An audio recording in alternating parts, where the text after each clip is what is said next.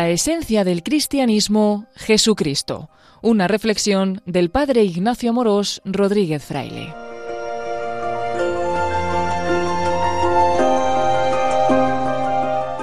Hoy vamos a hablar de la esencia del cristianismo. Cada uno de nosotros nos podemos preguntar, ¿qué cosas son esenciales en nuestra vida? ¿Qué es lo primero y más importante de tu vida? ¿Cuáles son tus deseos e ilusiones? Y podríamos contestar de muchas maneras. Lo más importante en mi vida es tener dinero y tranquilidad económica, tener el último iPhone o tener muchos seguidores en Instagram, tener un físico espectacular, el trabajo. O quizás lo más importante de tu vida es tu familia, tus amigos, la gente a la que quieres. O lo más importante es Dios, Jesús, la Virgen, la Iglesia. No sé, pero hoy podemos preguntarnos, ¿qué tenemos en nuestro corazón? Una pista para descubrirlo es preguntarte, ¿en qué piensas cuando estás solo? ¿Cuáles son tus sueños? Porque muchas veces va pasando nuestra vida y sin quererlo hemos olvidado las cosas más esenciales y no hemos aprovechado los momentos verdaderamente importantes. Hoy puede ser una buena ocasión para preguntarnos qué he puesto en el centro de mi vida, dónde he puesto mi corazón. Porque donde está tu tesoro, ahí estará tu corazón. Algunas veces nos puede pasar que estamos intentando vivir como cristianos, siguiendo a Jesús en este camino de la felicidad, pero con el paso del tiempo se nos olvida lo esencial de nuestra fe. A lo mejor hemos comenzado hace poco a seguir a Jesús de verdad, o llevamos mucho tiempo en la iglesia y nos preguntamos, ¿qué es lo esencial de mi vida cristiana? Para ti y para mí, ¿cuál es la esencia del cristianismo? Recuerdo que de pequeño pensaba que ser cristiano era ir a misa y no cometer muchos pecados. Quizás te haya pasado también a ti algo parecido. Creía que la religión que había heredado de mis padres era simplemente cumplir una serie de mandamientos, tratar de ser buena persona e ir a la iglesia de vez en cuando. Y con el paso del tiempo me empezó a resultar muy aburrido ir a misa, ir a catequesis y todas estas cosas de la iglesia, hasta tal punto que dejé de ir. Mi fe no la estaban matando las herejías doctrinales, sino el aburrimiento. En el fondo era un cristiano por cultura y familia, pero no lo vivía de verdad porque yo lo quería. No conocía la esencia del cristianismo. En ese momento, un buen amigo mío me dijo, ¿por qué no te preguntas por qué vas a misa y quieres ser buen cristiano? Uno no es cristiano porque sus padres le llevan a la iglesia y le han dicho qué es lo que hay que hacer, sino que ser cristiano es una decisión personal y libre de seguir a Jesús. Plantéatelo. Quizás, como muchos cristianos que no nos hemos enterado bien, mi vida cristiana era una fe de obligación y cumplimiento, y pensaba que Dios estaba ahí en el cielo vigilándome para ver si iba a misa y cumplía el sexto y noveno mandamiento. Había reducido la fe a obligaciones y cumplimientos, creyendo que eso me iba a dejar la conciencia tranquila, pero no, se me hacía insoportable. Fue entonces cuando me puse a buscar la verdad de la vida, la esencia del cristianismo, y descubrí el querigma cristiano. ¿Qué es el querigma? Es una palabra en griego que significa primer anuncio, la esencia del cristianismo. Y es que Dios nos ama con locura, que creó un mundo maravilloso para que seamos felices y que envió a su Hijo Jesús al mundo para demostrarnos su amor y enseñarnos a que nos amemos los unos a los otros como Él nos amó y un día llevarnos al cielo. ¿Cómo vivimos? ¿Qué formas de vivir hay? Pues hay muchas teorías. Por ejemplo, para algunos lo esencial es la imagen y tener cosas. Esto sería el materialismo. Para otros lo esencial es sufrir lo mínimo posible y gozar de todos los placeres que pueda. Esto sería el hedonismo y el pansexualismo que están tan extendidos en nuestra sociedad. Para otros lo esencial es que no hay verdad y todo cambia, que sería el relativismo. Otros dirían que lo esencial es la lucha de clases y combatir toda aparente injusticia, como el comunismo. Otros dirían que lo más importante es ser virtuoso y la mejor versión de nosotros mismos. Esto sería el estoicismo. Todas ellas, como poco, son interesantes, por otro lado, las diversas religiones del mundo tienen algo esencial por lo que se mueven. La mayor parte de la población mundial cree en algún tipo de divinidad o trascendencia y sigue una religión, y lo esencial de su vida se enmarca dentro de las diversas religiones del mundo. Se dice que las religiones son fundamentalmente lo mismo y superficialmente diferentes, pero en realidad las religiones son fundamentalmente diferentes y en el mejor de los casos superficialmente parecidas. Por ejemplo, para el budismo lo esencial es la iluminación, el karma o la liberación del sufrimiento. Lo que busca es llegar con su propio esfuerzo a extinguir todas las pasiones para llegar al nirvana. Pero Buda no se identifica a sí mismo con la esencia del budismo. Para el hinduismo, que es una religión politeísta, la esencia de la vida es llegar a fundirse con un ser supremo, Brahma, a través de determinadas normas de conducta y después de sucesivas reencarnaciones. En este caso, ninguno de los dioses del hinduismo es la esencia de esta religión. Para el Islam, lo esencial es el compromiso de aceptar a Alá, sometiéndose a su voluntad, de acuerdo con la Sharia contenida en el Corán, que dictó a Mahoma. En ningún momento se dice que la persona de Mahoma sea la esencia del Islam. Para la religión judía, la esencia de su fe es Yahvé, un Dios personal, y la fidelidad a la alianza. Esta hermosa tradición la compartimos los cristianos, pero no se dice que Abraham o Moisés sean la esencia del judaísmo. Para algunos cristianos, lo esencial y más importante de su religión es un libro, la Biblia, que contiene todo lo que Dios ha revelado. Y ahora nos podemos preguntar, ¿cuál es la esencia del cristianismo?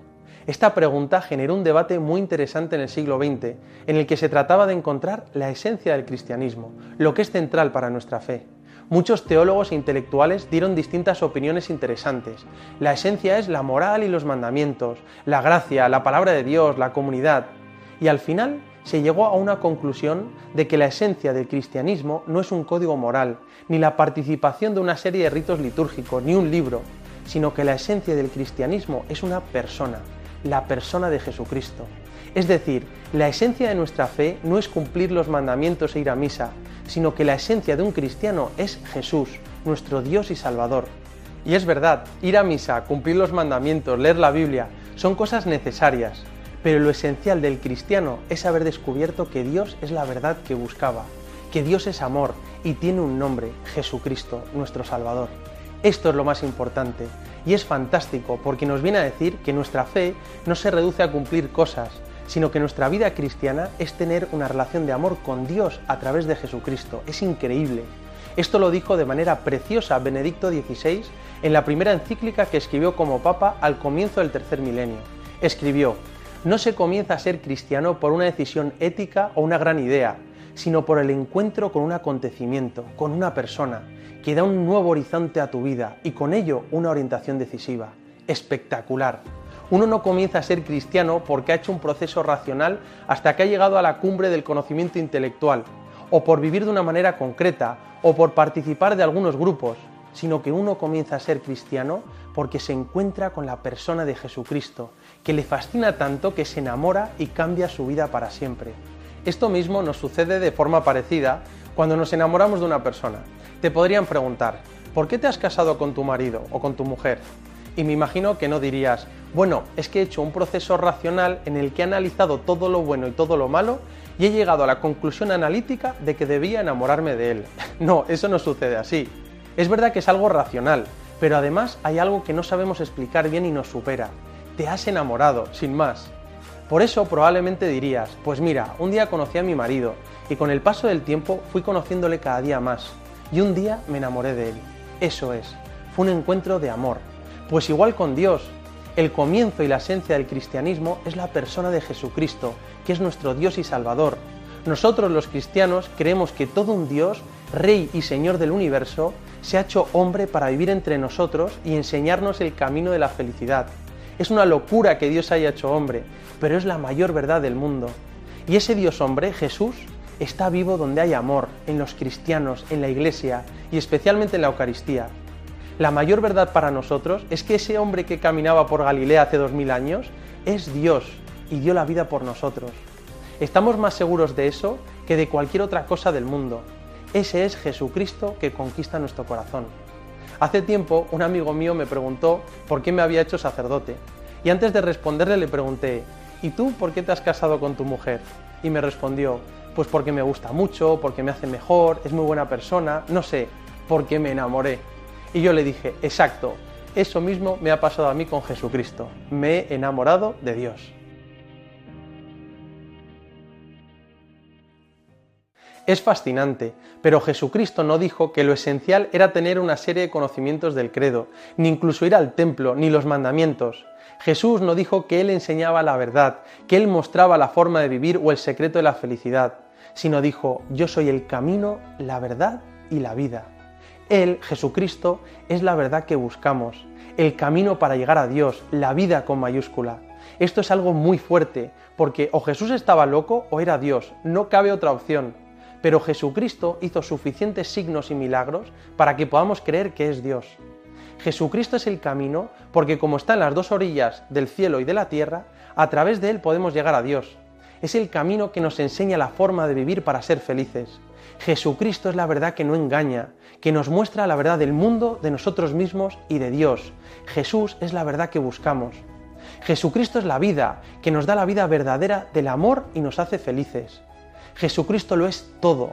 Por eso llegó a decir, yo soy la vid y vosotros los sarmientos, el que permanece en mí, ese da mucho fruto, porque sin mí no podéis hacer nada.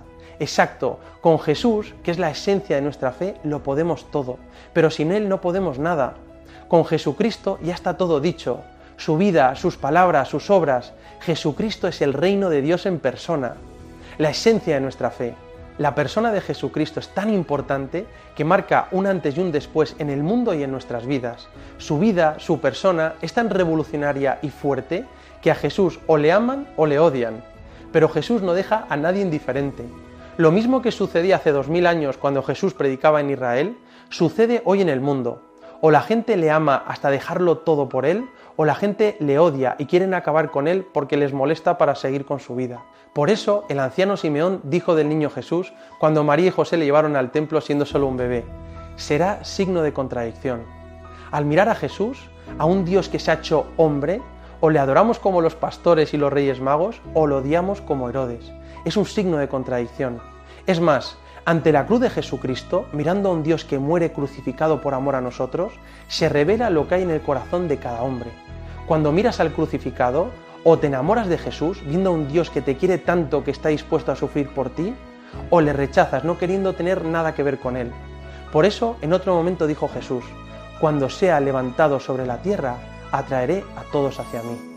Jesús es la piedra de toque que nos dice quiénes somos en realidad, y qué es lo más importante en nuestras vidas. Por eso, si un día vas a un lugar y quieres saber si ahí está Dios, puedes hacer una prueba muy sencilla de discernimiento. Si ahí se alaba el nombre de Jesús, ahí está Dios. Porque donde está Jesús podemos estar tranquilos de que ahí está la verdad. Mira cómo lo dice San Juan en una de sus cartas. En esto conocéis el Espíritu de Dios. Todo espíritu que confiesa a Jesucristo venido en carne es de Dios, y todo espíritu que no confiesa a Jesús no es de Dios. Nosotros somos de Dios porque tenemos a Jesucristo, que es la esencia del cristianismo y lo más importante de nuestras vidas. Jesucristo es la piedra angular. Ahora que hemos descubierto en la persona de Jesucristo la esencia del cristianismo, ¿por qué no probamos a poner en nuestra vida primero a Dios, luego a las personas que queremos y luego todo lo demás? Volvamos a lo central de nuestra fe. La esencia de nuestra fe es Jesucristo, que lo primero que hace es empujarnos a amar y hacer felices a los demás. Todo empieza con lo que llaman el mandamiento cero, déjate amar por Dios. Recuerdo como un misionero me dijo un día en confianza, mira, en mi vida solo tengo claro que tengo tres amores, Jesús Eucaristía, la Virgen María y la Iglesia, mis hermanos. Y procuro vivir mi vida sobre estos tres amores. Me encantó. Muchas veces hemos probado a vivir de distintas formas en nuestra vida y no hemos encontrado lo que buscábamos y no estábamos satisfechos. Entonces, ¿Por qué no probamos a vivir poniendo primero a Dios, a Jesucristo y a los demás? ¿Por qué no metemos a Dios en nuestra vida para que haga sitio y dé sentido a todo lo demás? Quizás hemos experimentado distintas cosas en nuestra vida. ¿Por qué no probamos a vivir, aunque solo sea un mes, como un cristiano? ¿Y cómo es esto? Con Jesucristo como el centro de nuestra vida y el amor a los demás como el motor que nos levante cada mañana. No será el mes más fácil de tu vida, pero te aseguro que será el mes más feliz porque Jesucristo es el camino, la verdad y la vida.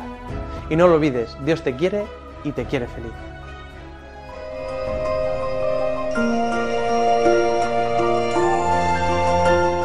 Así finaliza en Radio María esta reflexión del Padre Ignacio Amorós titulada La esencia del cristianismo, Jesucristo.